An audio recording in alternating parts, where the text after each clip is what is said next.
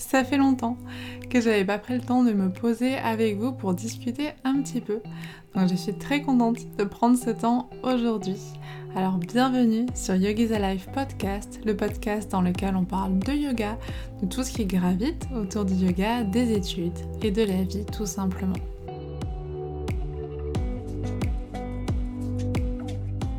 Alors tout d'abord, merci pour votre écoute, merci d'être là malgré mon absence et surtout mon manque de régularité ces derniers mois, ces dernières semaines. En fait, ça a été un peu difficile à tenir le rythme entre les stages, la fin d'études, donc là je suis à la fin de ma troisième année d'ergothérapie. Et à côté, du coup, je maintiens mon activité de yoga, donc essentiellement en ligne. Et c'est vrai que concilier tout ça, ça a été euh, on va pas se mentir, un petit peu compliqué. Et c'était justement euh, de ce sujet dont j'avais envie de parler avec vous aujourd'hui. C'est vrai que souvent, on parle de, de nos difficultés, des obstacles qu'on rencontre une fois qu'ils sont passés, ou une fois qu'on a réussi, ou une fois qu'on les a abandonnés. Et je trouve que c'est intéressant d'en parler pendant qu'ils arrivent, parce que je pense que c'est là on a l'image la plus claire. Donc certes, on va dire que les plus grosses vagues sont passées, mais je suis encore en études, j'ai encore des partiels qui arrivent, j'ai ma soutenance la semaine prochaine par exemple, donc je suis en plein, en plein dedans et je trouve que c'est intéressant de se poser des questions, mais comment on fait finalement pour euh, tenir, euh, pour sortir la tête de l'eau dans les vagues qui peuvent nous submerger? Donc aujourd'hui, vous allez pouvoir découvrir un épisode en quatre parties. La première partie où je vais un petit peu revenir avec vous sur pourquoi est-ce que parfois ça peut être difficile de maintenir le rythme et de garder la motivation, surtout quand on arrive entre guillemets au bout. Pourquoi est-ce que parfois la fin hein, d'un chapitre, le bout du bout, peut être difficile à gérer et de quelles émotions ça peut s'accompagner? Pourquoi en troisième partie on a tendance à souvent se focaliser sur nos résultats et pas finalement sur le chemin qui nous a mené aux résultats. Et en dernière partie, ce sera vraiment euh, beaucoup plus concret. Je vais vous partager mes conseils, mais plus mon expérience sur comment je réussis durant cette période et comment j'ai réussi durant ces périodes un peu plus intenses à garder la tête hors de l'eau. Alors tout d'abord, pourquoi est-ce que c'est difficile de garder le rythme et de tenir la motivation.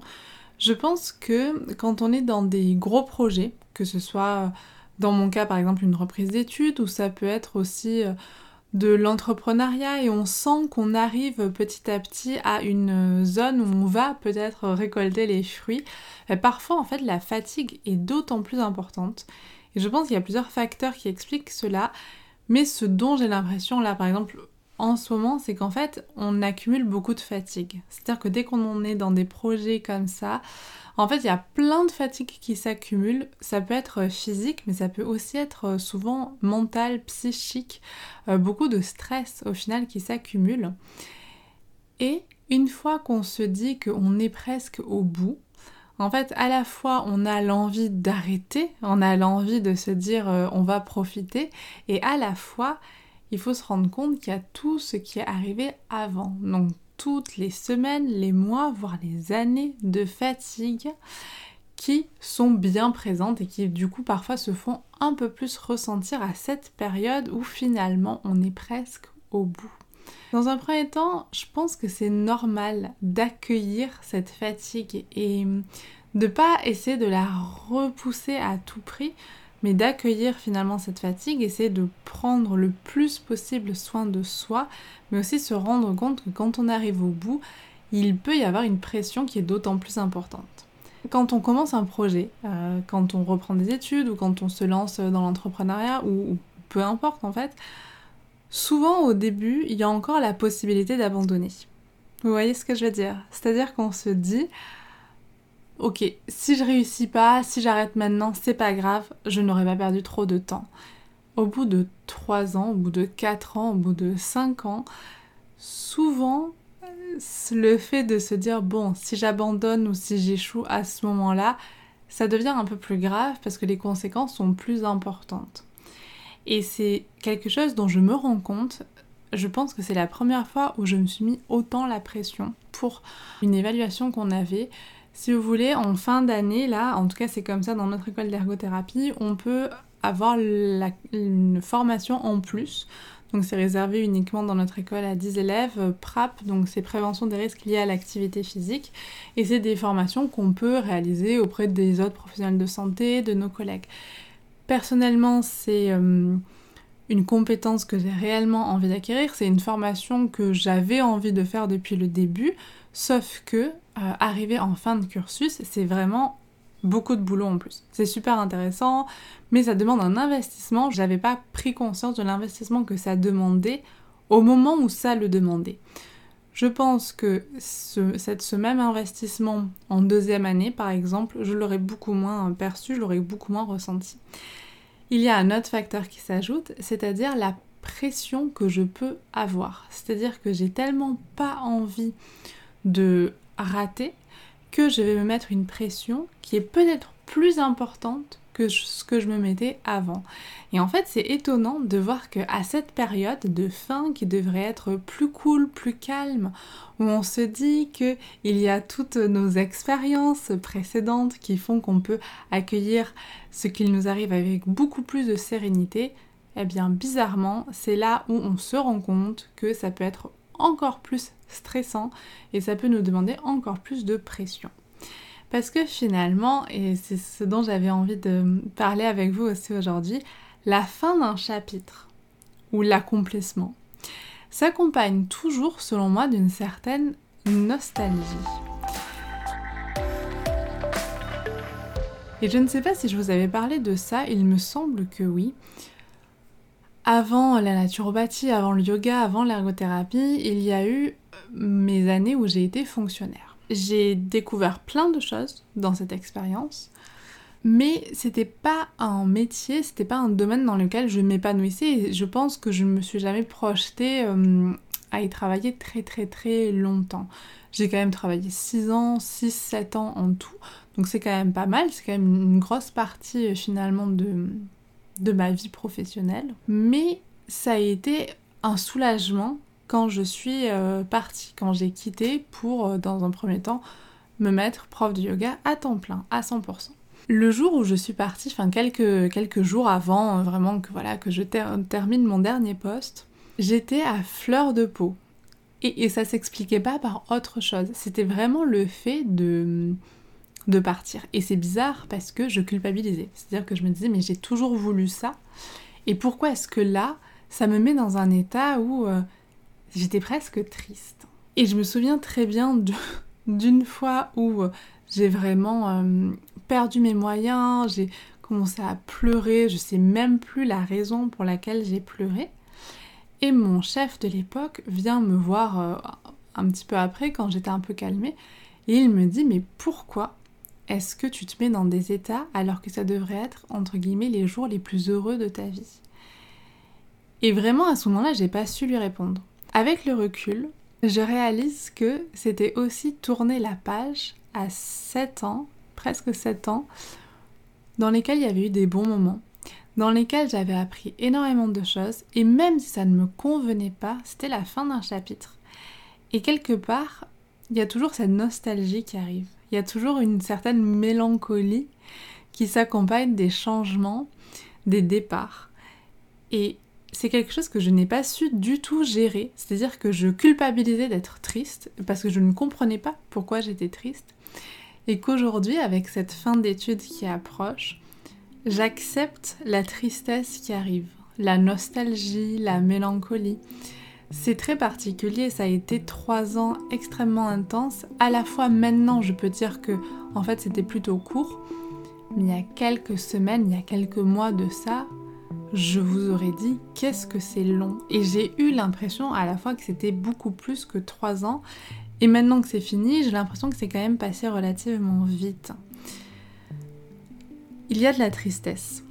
Parce que c'était une parenthèse, incroyable dans laquelle j'ai appris un nouveau métier, dans laquelle je suis retournée en études, dans laquelle j'ai pu me reconfronter au fait d'être dans une classe. Moi, je vous avais peut-être déjà parlé de ça, mais le fait de reprendre mes études, je crois, m'angoissait plus dans le fait de revenir dans, ces, dans ce microcosme social. J'avais de très mauvaises euh, expériences au collège, au lycée, où je m'étais fait un peu embêter, donc j'avais pas envie de retrouver des situations dans lesquelles je pouvais me sentir... Euh, exclue, je pouvais me sentir euh, rejetée. J'avais vraiment pas envie de tout ça et j'angoissais vraiment. Et en fait, d'avoir pu le revivre et que ça s'est bien passé et que euh, j'ai été dans un, dans un contexte où peut-être j'avais plus aussi d'armes finalement pour, euh, pour finalement discuter, m'ouvrir aux autres. Je pense que ça c'est important aussi. Et c'est quand même une parenthèse, j'ai eu la chance de vivre cette parenthèse. Et c'est normal qu'il y ait un petit peu de tristesse. Et parfois, on a l'impression qu'en effet, partir, c'est la plus belle chose qui puisse nous arriver. Et souvent, c'est le cas. Mais il n'empêche qu'il y a deux sentiments, en fait, qui, sont, qui cohabitent à la fois ce bonheur de pouvoir quitter pour une autre aventure et à la fois cette tristesse de dire au revoir à une partie de notre vie qui, malgré tout, a eu des éléments importants. Et ça ne veut pas dire que la tristesse, c'est ce qui va nous faire rester. Dans aucun cas, je pense, je me serais euh, beaucoup plus épanouie dans la fonction publique que ce que j'ai vécu là. Mais en attendant, accepter la tristesse peut aussi permettre de clôturer le chapitre, je pense, de façon beaucoup plus sereine. Et dans ces trois années d'études, j'ai vécu, notamment durant mes stages, des leçons de vie, des expériences qui sont uniques et qui sont irremplaçables. Mais ça, j'ai vraiment envie d'y dédier euh, un épisode parce que je pense que ce que j'ai pu vivre, euh, comprendre en stage, c'est, je, pense que c'est les plus belles leçons de vie que j'ai pu euh, apprendre bien plus que dans des livres au final, ou en tout cas que ça m'a permis de comprendre certaines choses que j'ai pu lire. Mais ça, je vous en parle dans un prochain épisode. Ces périodes de transition, souvent, elles sont pas forcément montrées. Elles sont pas montrées, je pense, pour plusieurs raisons. Premièrement, c'est pas glamour. C'est-à-dire que souvent, elles s'accompagnent de beaucoup de fatigue, de beaucoup de stress, et aussi peut-être de beaucoup de doutes. Ensuite, c'est vrai que quand on est dedans, ça demande un temps pas possible pour essayer de documenter ou essayer d'en parler. À un moment, j'avais pensé à vous partager quand j'étais encore un peu plus euh, sous l'eau, on va dire, parce que je pense qu'il faut parler de ça. C'est quelque chose, je pense que j'avais pas forcément anticipé non plus. Je savais que ça allait être dur de reprendre des études. Je savais pas que ça allait être aussi dur dans la mesure où ça prend tellement, tellement à cœur.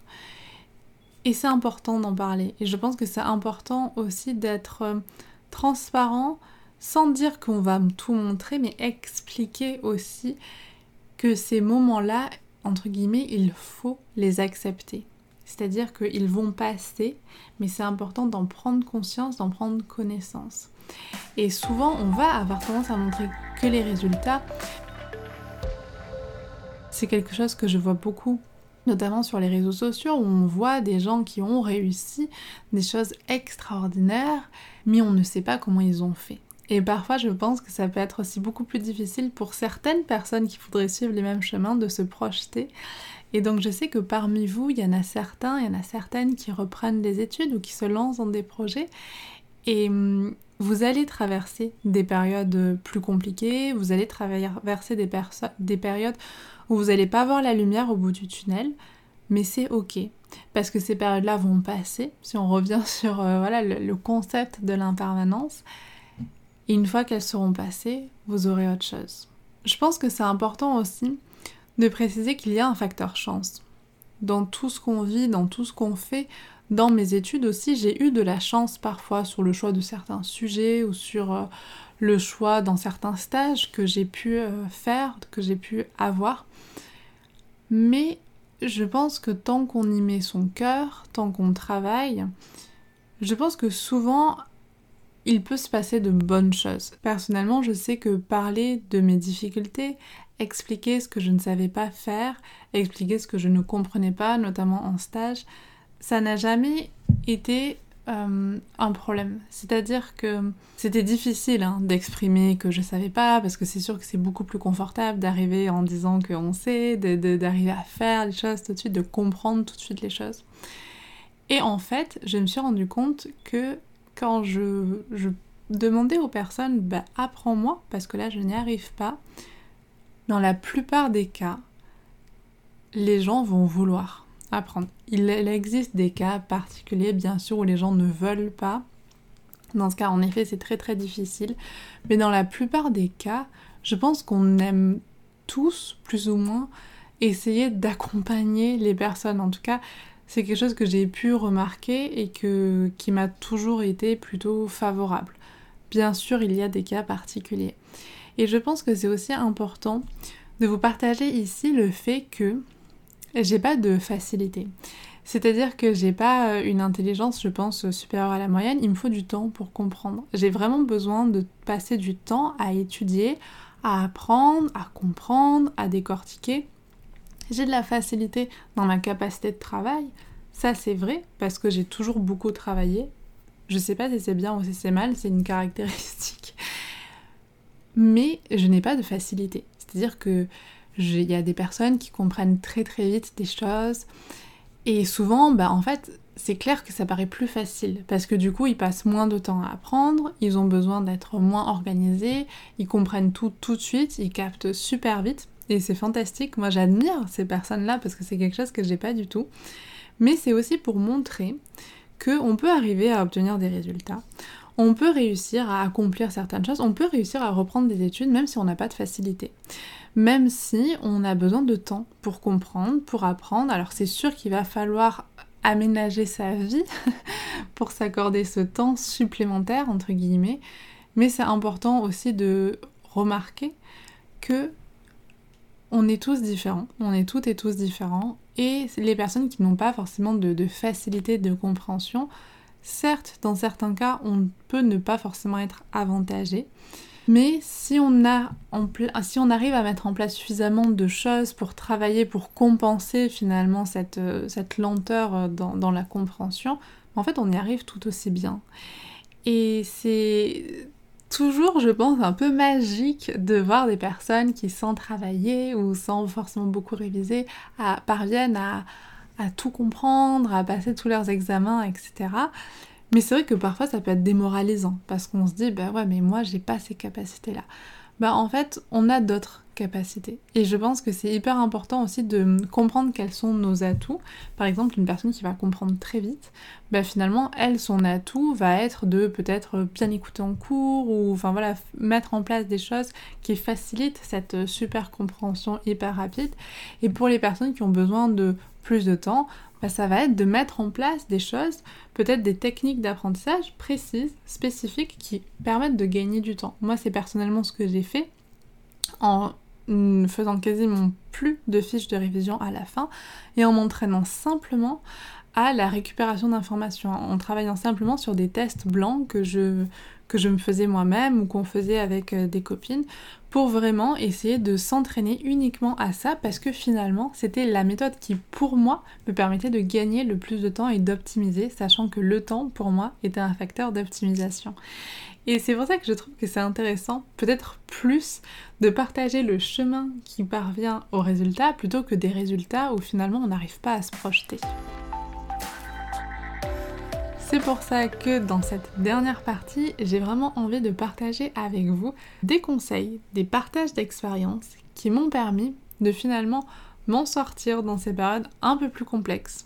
Alors tout d'abord, je pense qu'un des éléments cruciaux, surtout quand on se sent un peu surmené, quand on se sent sous l'eau, c'est de savoir se reposer. Alors vous allez me dire que j'enfonce une porte ouverte, je suis d'accord avec vous.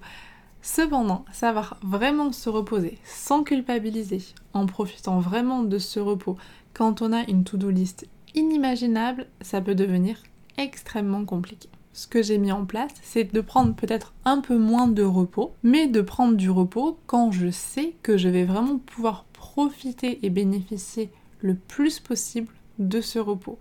Prendre ce repos une fois que j'ai fait ma to-do list, une fois que je sais, je sais ce qu'il faut que je fasse, pour les jours suivants, pour vraiment quand je suis dans ce moment de repos. Alors ça peut être un repos où vraiment je ne fais rien, je bulle, je me divertis et tout va bien, ou du repos, juste aller un petit peu sur mon tapis de yoga, aller un petit peu marcher, aller voir la mer. Des petites choses en fait qui font du bien, ça peut aussi être de prendre le temps de vraiment cuisiner sans penser à autre chose. Eh bien ça, c'est hyper bénéfique. Tandis que si parfois on s'oblige à prendre du repos parce que on sait que sinon euh, on va vraiment exploser, mais que durant ce repos on culpabilise, on se dit qu'on devrait faire autre chose, on se dit qu'on n'a pas assez travaillé, on se dit que peut-être d'autres travaillent donc ça va pas, ça va pas forcément être très hum, profitable. Et si vous savez que ça ne va pas être profitable, bah, il vaut mieux continuer de travailler un petit peu et ensuite, une fois qu'on a enlevé peut-être un petit sac en plus de ses pensées, ben hop là, pouvoir prendre vraiment un vrai bon moment de repos, on va pleinement en profiter. Ensuite, la seconde chose que j'avais envie de partager avec vous, ça va vraiment être au niveau de l'assiette. Parce que finalement, je pense que quand nous traversons des périodes un petit peu intenses où on est on peut être surmené, souvent on va avoir tendance à manger un peu plus rapidement, à manger ce qui nous passe sous la main et parfois clairement nous n'avons pas le choix. Donc euh, il vaut mieux manger quelque chose de pas forcément hyper optimisé mais de manger plutôt que de se laisser euh, mourir de faim et de réviser des jours et des jours sans manger. Cependant, le contenu de notre assiette va vraiment avoir un effet sur notre humeur, sur le fonctionnement de notre cerveau et tout simplement sur notre énergie. C'est quelque chose que j'ai un petit peu commencé à négliger en fin d'année 2022 et début 2023 où entre la fin de mon stage euh, du semestre 5 et les partiels, ça a été une période que j'ai trouvée, je pense, une des plus compliquées alors que je pensais que ça allait être une période relativement cool. En fait, pas du tout. Et durant cette période, bah, j'ai peut-être mangé un peu plus sucré j'avais l'habitude parce que finalement je mangeais peut-être euh, de manière un peu moins consistante sur les autres repas, manger un peu plus vite, manger un peu plus... Euh, pas en conscience, hein. après bien sûr manger tout le temps en conscience peut être un peu compliqué dans le quotidien, mais juste prendre le temps de se poser, de manger, c'est quelque chose que je ne faisais plus, ou en tout cas plus assez. Et euh, par rapport à ça, j'ai eu des syndromes prémenstruels qui ont vraiment était beaucoup plus désagréable, beaucoup plus compliqué à gérer. Et à un moment, je me suis posée, j'ai un petit peu observé que je mangeais euh, un peu moins de protéines, que je mangeais euh, du coup beaucoup plus sucré parce qu'il me manquait des me manquait finalement de l'énergie pour finalement durer toute la journée. Donc j'ai rééquilibré tout ça. Comme, comme il fallait que j'optimise au, niveau du temps euh, pour le petit déjeuner, j'ai pris des petites protéines végétales en poudre qui étaient faciles à assimiler, faciles à manger. Et en faisant ça, tout simplement, bah, j'ai eu envie de moins manger sucré, j'avais moins de fringales, mais, tout ce qui est syndrome prémenstruel, ça a commencé à devenir un peu moins désagréable. Et surtout, j'avais un peu plus d'énergie, enfin voilà. Et hum, je pense que la question de l'assiette, moi, c'est quelque chose que je, je pense que j'avais toujours plus ou moins fait attention je pense de par euh, mon parcours, mes études de naturopathie, c'est clairement voilà, une zone avec laquelle je fais attention parce que je sais que bien manger, ou en tout cas manger des choses qui nous conviennent, je pense que ça c'est important, ça va conditionner notre humeur, notre énergie, notre capacité aussi à accomplir des choses. Donc j'avais un point de vigilance là-dessus, mais cependant, cette troisième année, en fait, tout a commencé à lâcher. Je pense une organisation aussi qui commence un petit peu à, fatiguer. Et en reprenant un petit peu en main juste ce pan, bah, je me suis rendu compte que ça allait quand même un peu mieux. Donc c'est vrai que si vous êtes dans une période un petit peu intense, un petit peu chargée, prenez le temps de regarder comment est-ce que vous mangez. Peut-être prenez le temps aussi de voir soit tout seul, soit en vous faisant aider. Il y a plein de personnes maintenant qui peuvent bien conseiller, je trouve, sur l'alimentation. Vous pouvez peut-être essayer de analyser finalement ce qui vous convient, ce qui vous convient un peu moins. Là vous voyez un déséquilibre, souvent on sent un petit peu quand les choses sont déséquilibrées pour justement repartir sur des bases un peu plus saines c'est pas du temps perdu, c'est-à-dire que certes vous allez prendre un petit temps pour analyser, peut-être rééquilibrer tout ça, mais ça va être du temps de gagner. En tout cas, moi c'est personnellement quelque chose que j'ai pu percevoir sur la suite. Donc on est toujours plutôt sur la prévention et c'est vrai que je trouve que ça a quand même de gros gros effets. Et toujours dans cette idée, plutôt là sur la santé, on, va être sur euh, lutter contre la sédentarité. C'est vrai que très souvent, après ça dépend des domaines, mais on va avoir tendance à être très souvent beaucoup beaucoup trop assis. Et hum, moi, c'est quelque chose que j'ai particulièrement vu. Alors, même si j'allais en stage à vélo, à l'école à vélo, ça c'est un, super truc. Enfin, je suis très contente de l'avoir euh, inclus dans mon quotidien. Mais malgré ça, finalement, été très sédentaire. Je pense que ça a été la période où j'ai été le plus sédentaire de mes études, à part peut-être les partiels de première année où là, clairement, je n'avais pas bougé euh, le mois de novembre et de décembre. J'étais restée euh, clouée sur ma chaise, presque. Là, c'est un petit peu ce que j'ai revécu et en fait, euh, ça n'allait pas forcément. En deuxième année, j'avais instauré le fait d'aller nager. J'ai pu nager toute l'année, sauf que c'est une activité qui m'a demandé une logistique assez importante. Et là, en fait, en termes de temps, en termes de logistique après, les cheveux tout séchés, tout la... En fait, ça me demandait beaucoup trop de petites actions qui faisaient que ça augmentait énormément ma charge mentale et que j'étais juste pas capable de gérer tout ça à ce moment-là. Donc ça fait quelques mois que euh, je vais marcher. Alors de temps en temps, j'y vais avec mon conjoint, de temps en temps pas. Et en fait, le fait d'aller marcher, donc j'essaie d'avoir un petit objectif, 10 hein, 000 pas par jour. Et depuis que je fais ça, je remarque que je suis plus en forme, en tout cas que ça va un peu mieux. C'est-à-dire que j'ai des problèmes de circulation, donc je vais avoir souvent les jambes un petit peu lourdes, etc. Mais au-delà de ça, euh, qui est une spécificité que j'ai, donc qui fait que aller marcher pour moi c'est vraiment euh, aller marcher ou aller nager ou bouger de façon générale, c'est vraiment quelque chose qui est essentiel à mon bien-être, à ma santé. Je trouve aussi que c'est essentiel pour ma réflexion. C'est-à-dire qu'en allant marcher, en fait, parfois je rentrais et j'avais euh, l'esprit beaucoup plus clair, beaucoup plus net, un petit peu comme après une bonne méditation, et j'étais beaucoup plus capable de me lancer dans mes projets, dans mes écrits, dans mes recherches, dans mes lectures. C'était comme si finalement je m'oxygénais et je m'oxygénais vraiment le cerveau. Alors bien sûr c'est une image, vous m'avez compris. Mais c'est un point je pense qui est important et hum, souvent, quand on a tendance à être la tête dans le guidon, le nez dans les projets, on va avoir tendance à rogner sur certaines choses. Et parfois, ce qui rogne, ça va être la santé. La santé, là, je vous parle beaucoup de santé physique, mais qui au final, cette santé physique, elle sert la santé psychique. Et dans ces périodes de turbulence, toujours dans cette idée de préserver sa santé mentale, sa santé psychique, il va être essentiel, je pense, de se dire que notre chemin est unique. Notre chemin n'appartient qu'à nous. Parfois, on va avoir tendance à hum, se comparer les uns aux autres sans forcément regarder les réseaux sociaux.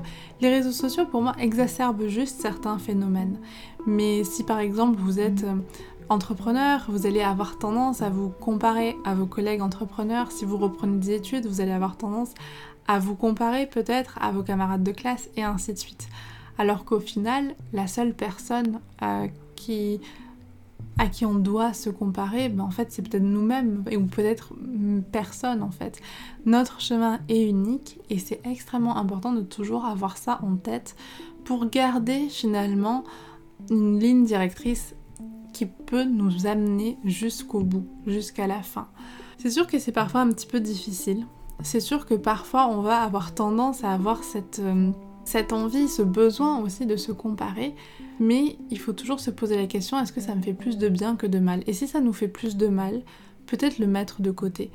Pas forcément toujours facile, mais je pense que l'avoir en tête, avoir peut-être une alerte quand on voit que euh, nous sommes dans une période où on va avoir tendance à beaucoup se comparer, se dire ok, pourquoi est-ce que je fais ça?